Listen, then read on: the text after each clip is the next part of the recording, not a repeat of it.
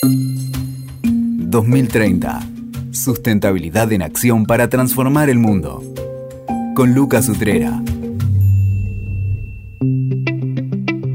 Bienvenidos al podcast 2030, Sustentabilidad en Acción para Transformar el Mundo. Si hay algo que la Agenda de los Objetivos de Desarrollo Sostenible nos ofrece, es que condensa todos los problemas sociales y ambientales del planeta. ¿Qué mejor que mirar esa agenda para poder entender el para qué y el sentido de nuestras, de nuestras acciones? Qué mejor que conversar con Tarcisio Mulek, un profesional de la sustentabilidad, para entender esto de qué es el propósito. ¿Qué es el propósito de, la, de una empresa? ¿El para qué? ¿Es un eufemismo nuevo de la misión y visión de una organización? ¿Es algo meramente, una cuestión meramente de marketing? ¿Es una cuestión simplemente de ser políticamente correctos? ¿O es un tema mucho más profundo de introspección organizacional y personal?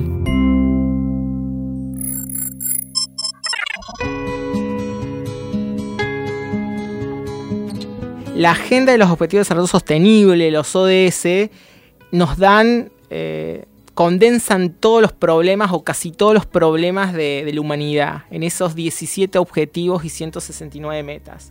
O sea que realmente nos, dan motivos para pensar en, en acciones transformadoras. Por eso tenerte a vos acá a mí me, motiva. Primero que nada, yo sé que vos sos una persona multifacética porque tenés como varios sombreros. Sos un emprendedor de impacto, pero también sos un consultor que acompaña empresas. Entonces hoy quiero como conversar con vos esas dos, en esas dos perspectivas. Porque de alguna manera ambas confluyen en, una, en, un, en un término que lo escucho todo el tiempo y esto del propósito. Que de alguna manera es lo que nos disparan los ODS. Entonces, me gustaría preguntarte qué es el propósito en definitiva. ¿Es un eufemismo de la misión y visión de una empresa tradicional? ¿Qué dirías que es el propósito?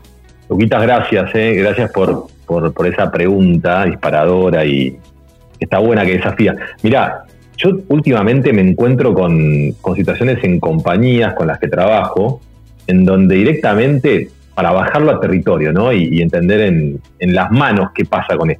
Y ya hoy eh, muchas compañías dejan de escribir el típico visión, misión, y pasan a escribir directamente propósito. Eh, yo no, sé si es un eufemismo, como, les pasa, como decís vos, Luquita, si te pasa a todos o, es algo así, o es una moda. Lo que sí me parece es que está buenísimo haber pasado del como mostrar hacia dónde vamos, qué queremos y preguntarnos el para qué de lo que hacemos. Y, como justamente acá vos estás metiéndonos en el mundo de los ODS, en el mundo de estos 169 metas, que es un, lindo bolón que está buenísimo y, por complejo lo, hasta te diría lo hace más bello, eh, es, es un tema complejo también encontrar, construir o, desarrollar el propósito. Y a, mí me ha tocado y estoy súper agradecido con todos los espacios con los que he trabajado como en relación de dependencia o como consultor, en estos lugares donde había que construir un propósito y donde se llegaba, de repente llegaba la palabra propósito y había que buscar de qué forma ese texto que vos escribías en un lugar quedaba mejor para identificar un montón de situaciones y de identidades de una marca, una compañía, una organización en muy pocas palabras. Y ese ejercicio está bueno, está bueno y también tiene que ver con el ejercicio de los ODS, que también se habrán hecho de una forma parecida, identificar un montón de problemáticas, una complejidad tremenda social, económica, ambiental, cultural, y llevarlo a dos líneas para explicar qué es, cómo es la problemática, cuál es la meta global y quiénes son los dolientes o quiénes son los que tienen que, acudir a esa meta. Ahora bien, ¿cómo me doy cuenta si realmente está todo ese, ese, trasfondo que vos estás contando, que es obviamente lo interesante, si realmente está ese trasfondo o es simplemente una reunión de un así de un grupo de agencia de publicidad que dijo, bueno, tiremos estas, este propósito. ¿Cómo me doy cuenta? ¿Son creíbles los propósitos de las empresas? ¿Qué dirías? Yo realmente no creo en, si esto es así para todos o no. Sí creo en la experiencia de cada, de cada sujeto, de cada organización. Me parece que, que está bueno ir viendo que acá hay matices. Uno puede pensar que si hay una agencia de publicidad, digo, porque estamos acostumbrados a esto, podemos pensar que si se involucra una agencia de publicidad, una agencia de marketing, en vez de un propósito vas a tener un eslogan. Uno puede pensar que es así. Pero ya aunque sea en el peor escenario, donde vos estás buscando un eslogan, juntarte con tu equipo a preguntarte para qué hacemos lo que hacemos, ya está bueno. Por más que después tengas que edulcorar o buscarle una manera donde vos busques palabras que no sean difíciles, eh, trates de ir a una simplificación, porque eso lo hace más bonito y mejor todavía, mientras más corto ese propósito, mejor. Pero esta, esta es la parte más de como la trastienda de cómo se fabrica ese propósito. A mí lo que me parece interesante, Lucas, y, me parece que es una moda que vino y que está muy buena, es que realmente nos empezamos a preguntar para qué. Yo eh, en mi vida tampoco me he preguntado muchas veces para qué. Viste, vos, uno va a la secundaria, va a la facultad, elige qué estudiar, pero no sé si elijo, cuando yo elijo medicina, después comunicación, después posgrados y demás, yo no sé si estoy preguntándome, me siento a escribir, ¿para qué elijo esta carrera? Yo elijo entre una serie de variables, la carrera universitaria, la de grado, pero no sé si me pregunté para qué. Y después, cuando estoy laburando de lo que estudié, digo, ah, era para esto. ¿Me, entendés, Lucas? ¿no? Entonces hay como una educación temporal y de la experiencia que modifica en un futuro lo que yo hoy estoy diseñando. Es como cuando te cae la ficha. Es como cuando ves el diario que te dicen, ah, con el diario de hoy es mucho más fácil. Claro que es mucho más fácil.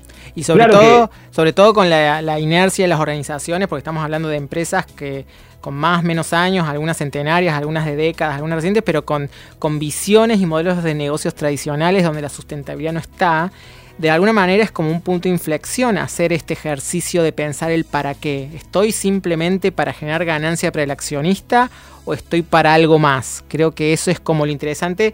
Y decime qué propósitos de empresas de cualquier lugar del mundo que vos conozcas diga esto me gustó, este, que a vos te digan esto realmente esta empresa lo que hizo o el propósito que se pudo se propuso valga la redundancia eh, o porque conozco las bambalinas realmente me me inspira? Voy a, voy a lo local y lo que tengo cerca y lo que tengo más inmediato. Estoy hace, hace un tiempito trabajando con, una empresa. ¿no? sé si Lucas, si podemos nombrar acá, ¿no? Sí, sí, sí, sí, porque es un fin de divulgación, no hay ningún problema, por supuesto. Bien.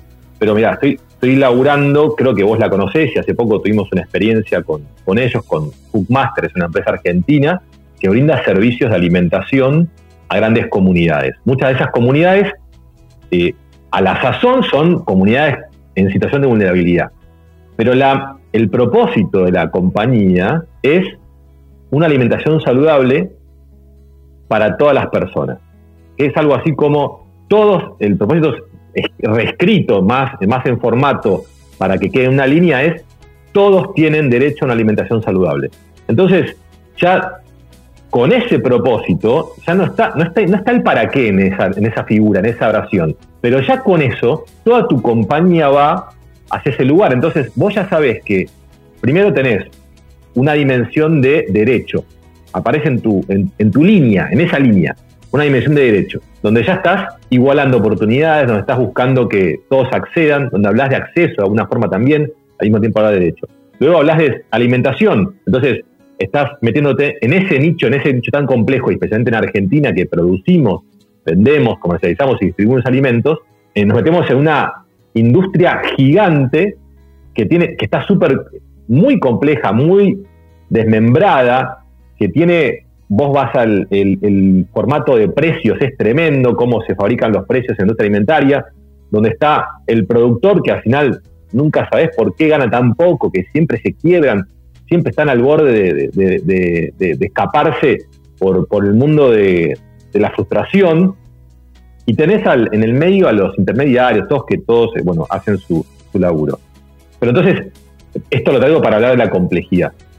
más allá de eso, digo, hablando de ODS y Naciones Unidas, hoy eh, leí una nota donde Naciones Unidas dice el 17% de los alimentos que producimos en toda la cadena de valor se tiran, se desperdician.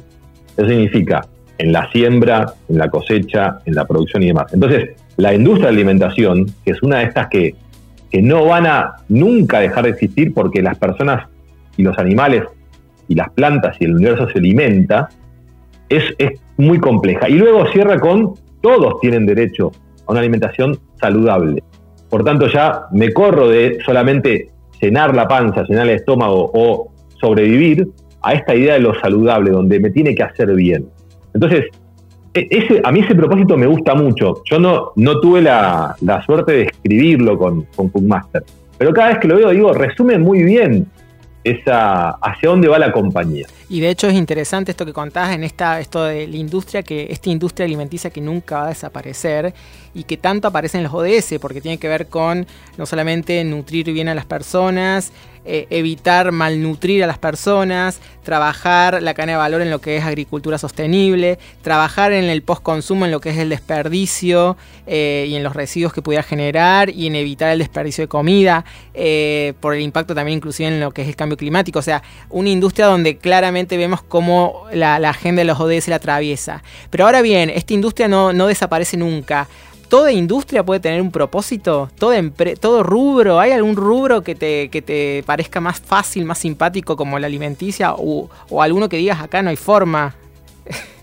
Mira, yo no sé si todas las empresas u organizaciones, porque también me parece que esto le cabe también a las, a las organizaciones no gubernamentales, le cabe a las organizaciones gubernamentales, le cabe al Estado, le cabe a las personas. Digo, en el fondo, hasta inclusive cada uno de nosotros, eh, este es un pensamiento por ahí un poco más eh, arraigado en lo religioso, pero eh, hasta que no encontramos o no construimos para qué estamos en el mundo, no estamos muy tranquilos, andamos como, viste esas personas que te dicen, sí, yo hace 20 años que laburo en un lugar y no sé, no sé qué, no sé para qué, no sé qué estoy haciendo acá, y, y la única dicha que tengo son los fines de semana.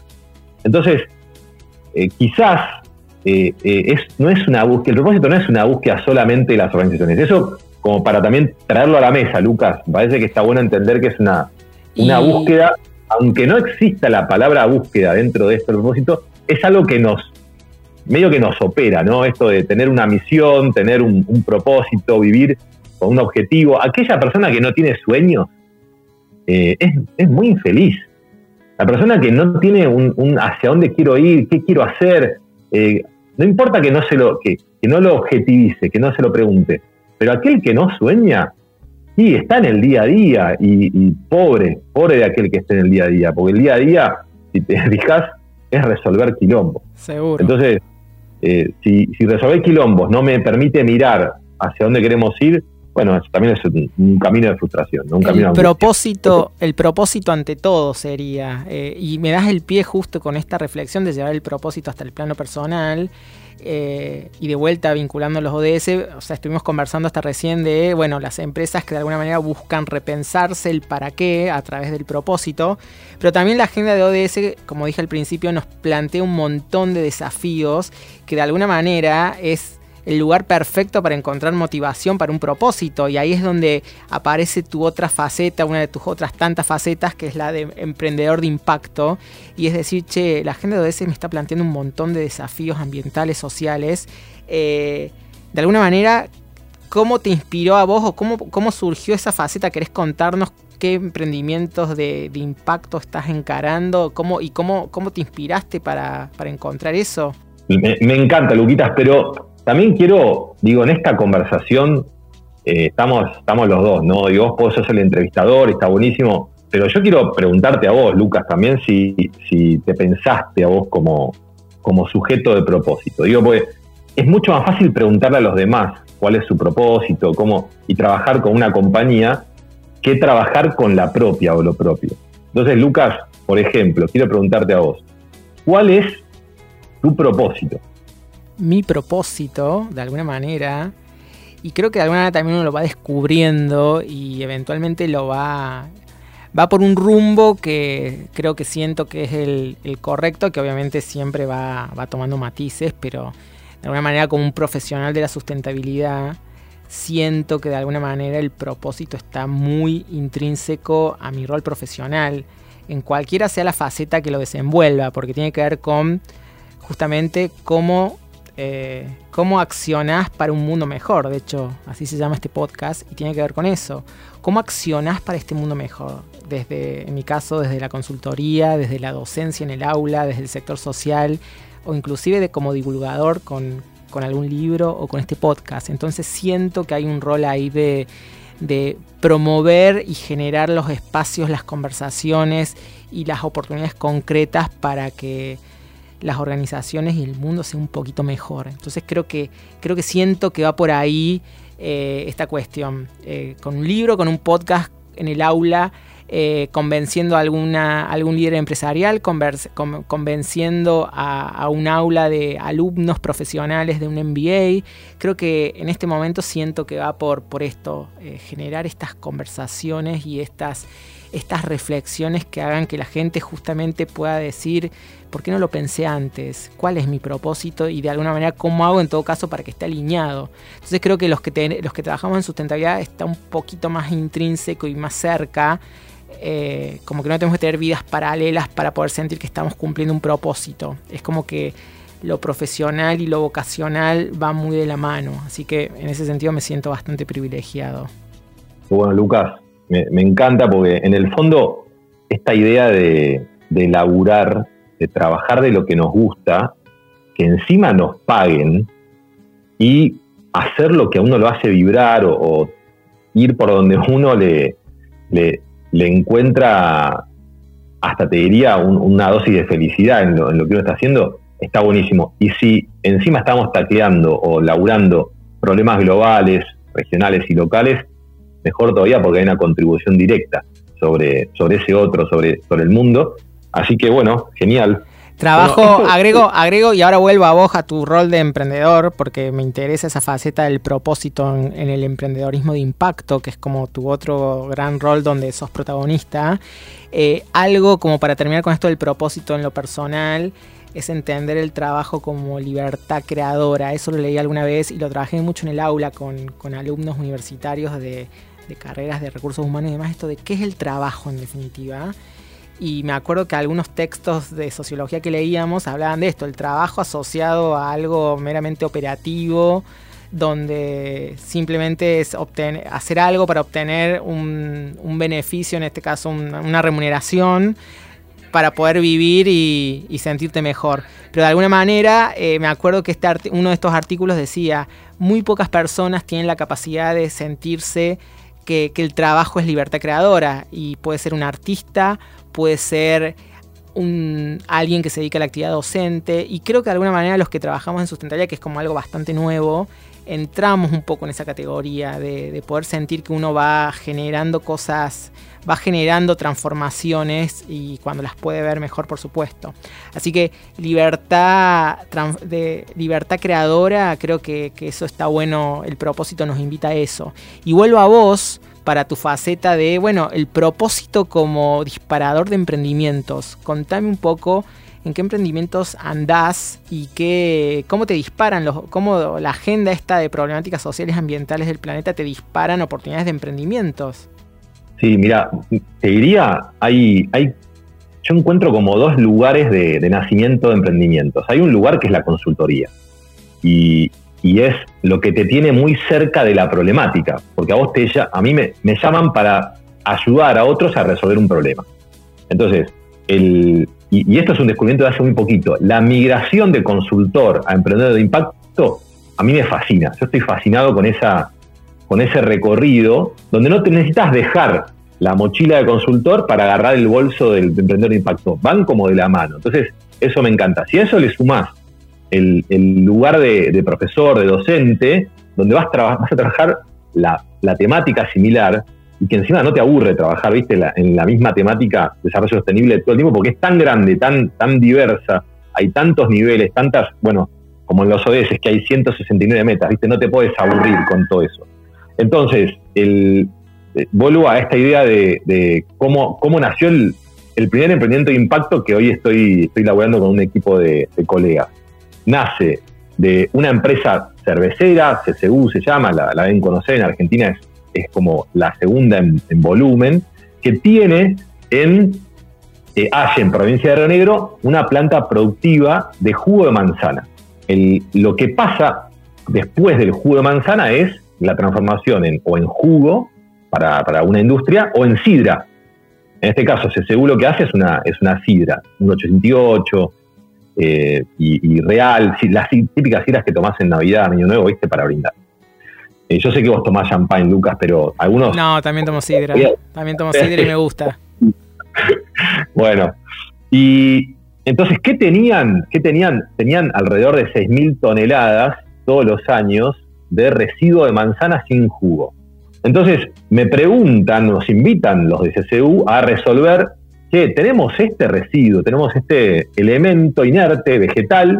Sacarle el jugo a sacarle el jugo al residuo sería, más o menos. El jugo del a exprimir un poquito más esto, ¿viste? Vamos a, darle, darle valor. Esto, esto de valorización de los residuos es una línea de, trabajo genial que está buenísima. Eh, y que, y que la verdad que es, es, de las que más nos divierten. Yo sé que puede sonar un poco eh, hasta naif decir que más nos divierten, pero ese desafío de encontrarle una novia, un novio, a un residuo, algo que parece que no tiene valor, eh, es fascinante, es, atrapante. Después de cinco líneas de investigación, descubrimos que podíamos usar el, el orujo de manzana, el residuo de manzana, como biomasa, o sea, como algo que se podía quemar para transformarlo en energía calórica. ¿sí? Por tanto, que qué bueno haber descubierto esto. De las otras líneas de investigación, una era, para que te des una idea, eh, hacerlo para feedlot, para que las vacas coman eh, el orujo de la manzana. Pero lo que sucedía es que eh, en, la investigación era, las vacas no pueden consumir más de un 35% de residuo de manzana porque se agría la leche y la carne sale fea. Entonces, no, no había, porque acá está, acá está lo bueno de la diferencia con economía azul y economía verde, ¿no? Si yo descubrí que el orujo, esas 6.000 toneladas, es un montón, son siete canchas de fútbol llenas de, orujo. Si yo descubrí que eso se puede transformar en alimento para vacas o en biomasa, pero no tengo luego un mercado que se lo consuma todo, medio que me quedé en, el, en la mitad del camino. Entonces, cuando pensamos en, modelos de economía azul, lo que intentamos es resolver el 100% de, de, si querés, de, la problemática, que es, vamos a darle un destino a las 6.000 toneladas. No quizás este año, pero en el transcurso del proyecto vamos a darle un destino a todo, no a una parte. No hay un mercado que me compre todas las zapatillas, ni todas las reglas, ni todas las mochilas de todo lo que sucede con la cantidad de gomas gastadas de autos y camiones que hay en el universo. Entonces, volviendo a esta idea, era nuestro desafío, nuestro propósito era, démosle un uso real y beneficioso para el ambiente y la economía local y para generación de trabajo a 6.000 toneladas de residuo de manzana. ¿Qué, hicimos entonces? Los transformamos con una, una, pareja de, trabajadores de, también de la innovación eh, agroindustria y demás en Neuquén, los transformamos en leños de eh, orujo de manzana, leños de residuo de manzana. ¿Qué son estos leños? Son como ladrillos de, eh, los comunes, de ese ladrillo común que vos agarrás para ponerle abajo del auto a, la rueda para que no se te mueva, ese ladrillo con el que fabricás una pared interna en tu casa, no los, no los grandes huecos aislantes, sino los ladrillos compactos, los que son, los que miden, no importa, 15 por 5 por, por 8 y eso. Y esto sirve para poner tanto en una estufa eh, como en un hogar abierto, como para cocinar en una parrilla. Y entonces lo que descubrimos es que con este elemento podríamos reemplazar a la leña y al carbón. Y justo en la Patagonia, en Allen mismo, existe lo que se llama Plan Calor. El Plan Calor es un subsidio económico de la provincia, de cada provincia, que tiene como la obligación de entregarle leña a las personas, a las familias que no tienen gas y que de esa forma con leña hacen todo su proceso de cocción y calefacción. Sin eso, literalmente te morís de frío. En, el sur, vos sabés, Luquitas, y has estado en muchos lugares en el sur, en invierno, el invierno dura nueve meses y tiene, tenés temperaturas de hasta 20 grados bajo cero, entonces es muy difícil sobrevivir sin eh, aclimatar tu casa. O sea que hay, un no, hay un contexto, hay una necesidad, hay un impacto ambiental por un, un, desecho que no, no, tenía un destino y es como juntar todo eso y poder pensarlo desde una perspectiva de, un modelo de negocio. O sea que ese sería, ese sería el proceso de curiosidad que te genere esta actitud constante de, estar buscando soluciones que le hagan mejor al mundo. Así que ahí llegaron, llegaron a fabricar entonces estos ladrillos de, orujo. Tal cual, esos, esos leños de orujo y, el primer año se los vendimos eh, a precio, viste, al costo, al mismo municipio que tiene a la planta productiva. Entonces, ahí hay un circuito, te diría, no para no, no caer en, lo utilizado de la economía circular, ¿no? Pero ahí hay una economía circular donde el trabajo para generar el, leño es de la zona, vos eh, además estás generando un producto a partir de un residuo, por lo tanto estás utilizando un residuo, y encima estás evitando que ese plan calor que compraba leña de árbol, por tanto había que cortar árboles, eso lo, lo evitas. Entonces es como solucionar un problema dos veces, pero entonces nos dimos cuenta que estábamos resolviendo un doble problema. Primero, la, como decimos, la disposición del, residuo de manzana y al mismo tiempo estábamos evitando que se comprara leña, por tanto, evitábamos que se talaran árboles en otra punta de la provincia. Más allá del viaje, además de, cómo viaja la leña, inclusive la leña que se compra muchas veces viene del Chaco, de Tucumán, donde se usa el quebracho, el algarrobo, bueno, inclusive especies que están protegidas, como el caldén, viste, que es de la zona de la pampa, no, no se puede cortar, y sin embargo eh, las leñeras no te dicen que es Caldén, pero lo tienen como opción y demás. Bueno, cuestión es que de ahí, de esa solución, lo que decidimos es que era, el proyecto era tan bueno, no porque lo hemos hecho nosotros, pero el proyecto era tan bueno que decidimos no depender de CCU para, para el proyecto, no depender del municipio y ir a la siguiente fase del proyecto, que es tratar de llegar a todas las personas que quieren hacer un asado que quieren prender su chimenea, que quieren prender su estufa, con un sustituto de la leña y el carbón. Entonces ahí eh, está, está, buenísimo y esto me conecta con, otros que tienen esta búsqueda ¿no? del propósito de transformar residuos en energía. Y, entonces, acá me anoté, estaba buscando, eh, tenés, esto, esto que hacemos se llama Wormwood, ¿no? Eh, Ese es el nombre del emprendimiento de, Leña de, leña de orujo sería el producto, básicamente, que permite calefaccionar, hacer el asado, sabiendo que tu impacto ambiental disminuye enormemente y sabiendo que estás, eh, de dónde viene ese, ese insumo, o sea que de alguna manera es como que cierra, cierra todo, o sea que están en ese, en ese proceso. Sí, para que cierre todo también tiene que ser rentable, ¿no? Si no, no, no lo haríamos de desarrollo sostenible. Eh, así que lo que estamos haciendo ahora es los números para que, por ejemplo, ese, ese leño, ese residuo de manzana hecho carbón, hecho leña, llegue a tu casa en Buenos Aires, por ejemplo. Y eso tiene una huella de carbono logística, pero además tiene un costo eh, tremendo. Los proyectos de reutilización y reciclado, el costo que tienen es la logística, no es tanto el, el objeto en sí. Entonces estamos viendo cómo hacer para llegar a distintos puntos del país sin generar tanta huella, por tanto habría que apuntar al tren, y sin generar tanto costo. Digo, para que viaje mil kilómetros ese, ese insumo para otro, debería competir con uno que viene de la provincia de Entre Ríos, mucho más cerca de tu casa que, que, que, que haya en provincia de Río Negro. Exacto. Pero bueno. o sea que el mundo, o sea que, digamos, puedo mirar un residuo y puede surgir un mundo como este de un emprendimiento que hasta, hasta tiene la posibilidad de ser un, un generador de ingresos económicos y hasta puede ser la posibilidad de que sea tu, tu, próximo... Eh, que, se ocupe, que ocupe la mayor parte de tu tiempo laboral este, para, para desarrollar este negocio, o sea, desde una perspectiva de negocio. Que, entonces digo, creo que la curiosidad eh, que te genera la, actividad de consultoría, que te genera la docencia, que te genera, te genera estas cuestiones del propósito y que te despiertan los ODS con, todas estas interpelaciones que propone por problemáticas del mundo, de alguna manera es una oportunidad. Y así como vos estás con este emprendimiento tan, tan insólito, porque es prácticamente insólito en cuanto, no por, no por el trasfondo de pensar cómo darle un destino a algo que era un desecho, sino esto puntualmente, esta historia del orujo en Allen, en Neuquén.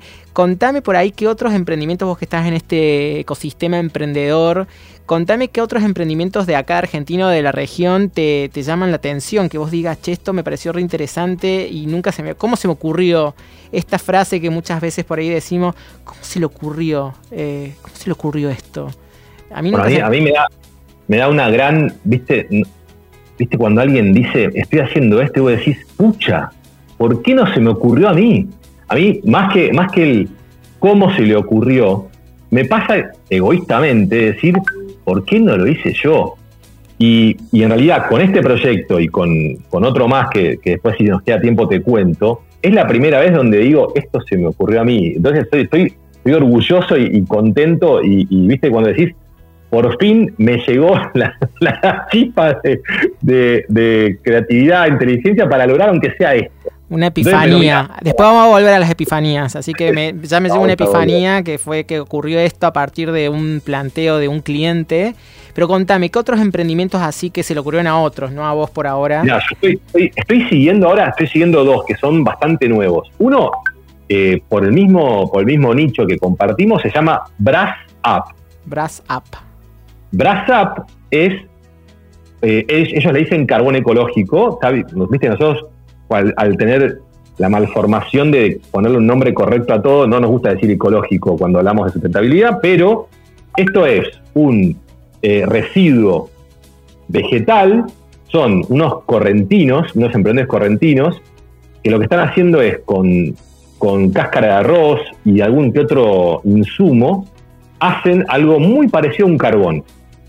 Y ya lo están vendiendo, si vos te metés en Brass en, en, Instagram o te fijas, lo vas a ver. Son unas cajas parecidas a, un carbón también que se vende en caja, donde vos directamente, creo que había una publicidad donde aparecía Sol Pérez, eh, que prendía una caja de carbón y demás, que era como la forma fácil de encender el carbón. O sea que se viene, se viene la cámara de los productores de carbón ecológico. Eh, no sé, habría que buscar la, la, sigla, pero digo, empieza, empieza a ver este hasta parcería, hasta alianzas este, en un mismo nicho.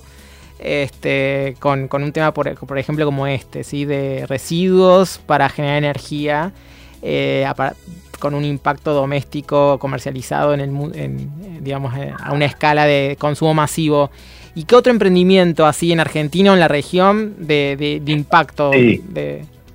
Para acá, mira, tengo, hay dos. Hay uno, hay uno que te quiero contar que, que es, gigante y está buenísimo, de Seba Sayú, que se llama Arclight. Arclight lo que hace, y arrancó en Argentina, es tomar todos los plásticos que nadie recupera y recicla porque no tienen valor, porque son, poli, son laminados y demás, y los transforma en lo que se llama leca plástica, que es como un eh, como el sustituto del canto rodado en la obra de construcción o el sustituto de las piedritas en tus macetas cuando necesitas un drenante. Con ese proyecto, Seba se fue a laurar a California, o sea que está metiéndole, se armó una planta productiva en California, además de la que tiene acá en Argentina, y la está rompiendo. Entonces, yo no veo que estemos muy lejos de la coalición de aquellos que le encontramos una novia o un novio a un, a un residuo. El otro, el otro Luquitas que te quería contar es eh, Iwar. Iwar es E, Iwar como guerra en inglés, Iguar es una, una especie de aleación o una especie de madera plástica hecha con también cáscara de arroz y plástico recuperado. Entonces, ¿cómo, eh, cómo queda? Es lo más parecido a que vos eh, tengas que armar un deck, un muelle, un piso, una pérgola con madera y en realidad se ve igual que la madera, pero es plástico y cáscara de arroz. Así que está, buenísimo. Por eso te digo, cada vez, a mí, a mí estas cosas me enamoran, Lucas, encontrar personas que ven un residuo, ven otro residuo y dicen, con esto, después de, después de un trabajo infernal de pruebas y pruebas y pruebas, vamos a producir algo que reemplaza lo otro. A mí me encanta esta idea de eh, Iwar, Brass no solamente recuperan un residuo, por lo tanto se lo roban al relleno sanitario, se lo roban al, al basural, sino que además reemplazan a lo otro que necesitamos que no se corte, que es el árbol. Entonces ahí eso me, fascina, ¿no? Eso me, encanta.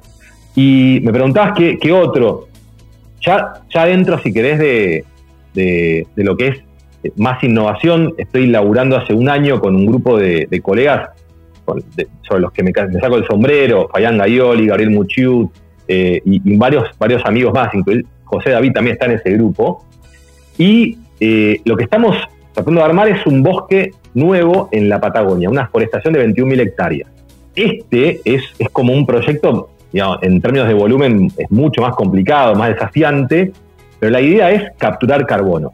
Es luchar directamente contra el cambio climático con un bosque nuevo forestando en La Pampa, en la provincia de La Pampa, cerca de la, de la Reforma.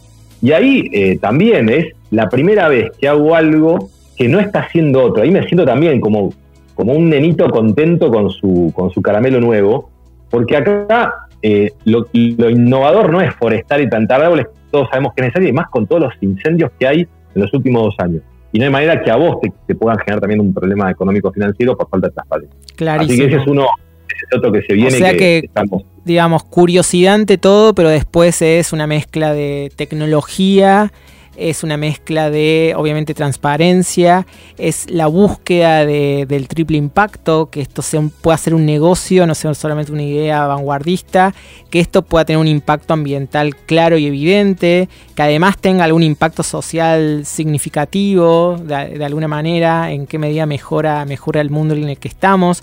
O sea que el propósito ante todo, pero que, que esta cosa que por ahí parece tan simple del propósito va acompañada de toda esta, esta pasión, pero con, toda una ingeniería y un trabajo eh, y un trabajo en colaboración y en cooperación para poder encontrar estas soluciones que son como disruptivas, rupturistas, al menos ahora. Y un poco para, ir terminando esta conversación, que, en realidad podríamos irnos infinito con, la cantidad de, otras iniciativas que conocemos en el mundillo este sustentable eh, en la región, te quería preguntar dos cosas. Una es eh, vos hablaste esto de esta, esta epifanía con, esta empresa que tenía este desecho y que a partir de ahí surgió esta idea del orujo que está tomando forma y todo un mundo.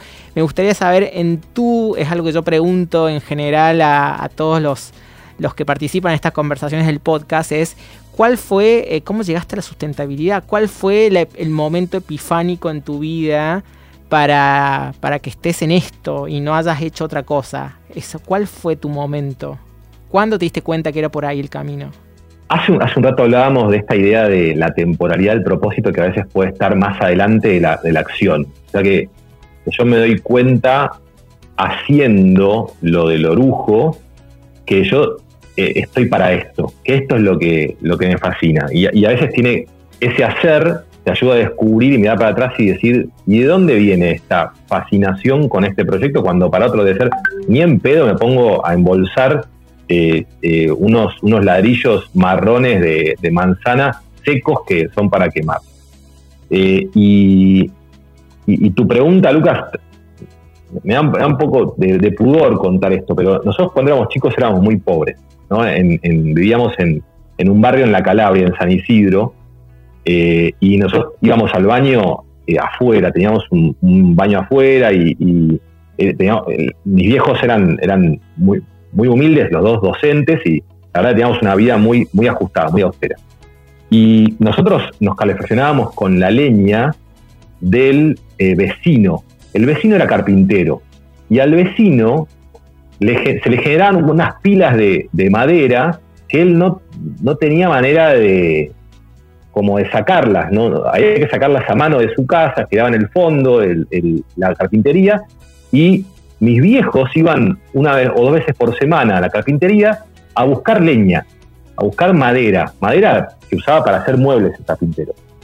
Y después cuando nosotros fuimos creciendo, nosotros los, tres hermanos, Feli, Tere y, y, Tartu, Tarcicio, íbamos a buscar la leña para encender la, la salamandra. Y, yo le, a esa situación le tengo muchísimo cariño. Esa situación me, enseñó mucho a que lo que para otros es un residuo, para nosotros era un tesoro. Y creo que, creo que eh, todo lo que es desarrollo sostenible para mí viene de como de esa, esa necesidad, de esa necesidad con cara de hereje que es ir a buscar algo que no tenés, ir a buscar algo que, te hace falta. Entonces yo creo que, que, viene por ahí, es muy, es muy personal, muy de, de historia familiar, pero creo que es eso. Era la idea y me encantó esta retrospectiva compartida y te la agradezco.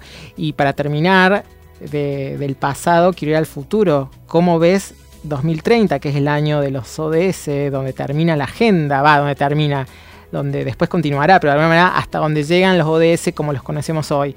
¿Qué imaginas? ¿Qué imaginas con respecto a, al orujo si querés, pero qué imaginas con respecto al mundo en 2030? Yo lo que sí veo, Lucas, es que cada vez encuentro más personas que se preocupan y se ocupan de estas cosas. Eh, al menos les parece cool, perdón que vaya algo tan, eh, tan banal, ¿no? Pero ya, y, ponele, hoy, eh, antes, cuando vos ibas al boliche y, te encontrabas con una chica y, querías entrar en plan de seducción, por ahí en, el boliche era como común decirle que, vos eras muy buen jugador de fútbol, que la que era que no sé, que hasta que tenías plata, ¿viste? Está como esta esta idea de, esa imaginación, esto es horrible en términos de género, pero esa imaginación de que para seducir tenés que mostrar algo que, vos no sos.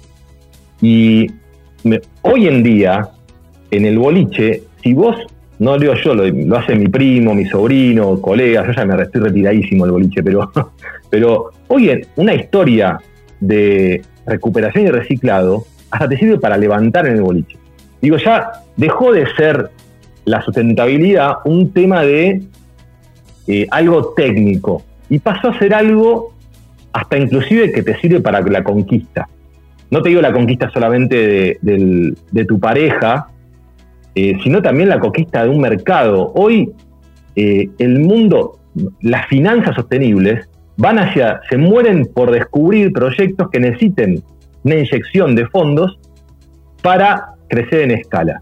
Yo creo que, que, el 2030 nos va a encontrar con muchísimas personas trabajando en estos problemas globales y locales. Muchas personas arremangadas, metiéndole con toda la creatividad, con todas las ganas, con todo el profesionalismo, estudiando también eh, cómo hacer para hacer de este planeta un, lugar mejor eh, o al menos cómo hacer para no liquidarlo. Eh, creo que va por ahí. Bueno, Tarcisio, Tartu, te agradezco enormemente. Me encantó que me hayas ayudado a pensar esto del propósito que tanto me, inquieta por momentos, porque a veces se banaliza, a veces se va.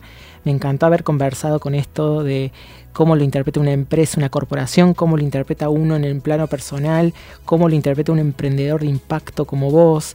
Eh, y me encantó esto último de propósito es conquista. Eso me encantó. Así que yo te agradezco eh, que hayas sido parte de este podcast. A mí me gustaría volverte dos situaciones. La primera es que para mi expectativa con este podcast es que también aparezcas mucho vos. Eh, no solamente como entrevistador, sino que, vos también sos un emprendedor de impacto. ¿eh? Vos también tenés, tenés ese, ese laburo y sos un divulgador de impacto. Así que también es interesantísimo escucharte a vos. Así que quizás en algún momento podamos hacer al revés. Que yo te entreviste. Eh, esa es una, una opción. Y la segunda es, yo soy el agradecido, Lucas, porque me invitas a este, a este espacio tuyo, tan, tan tuyo, tan tuyo. Así que estoy estoy honrado de compartirlo con vos, Lucas, con vos y, toda tu gente y ahí el equipo con el que producís y todo, así que encantado y, agradecido de estar acá. Bueno, Tartu querido, tomo esto que me decís y un placer. Muchas gracias. Escuchaste 2030, sustentabilidad en acción para transformar el mundo. WeToker, sumamos las partes.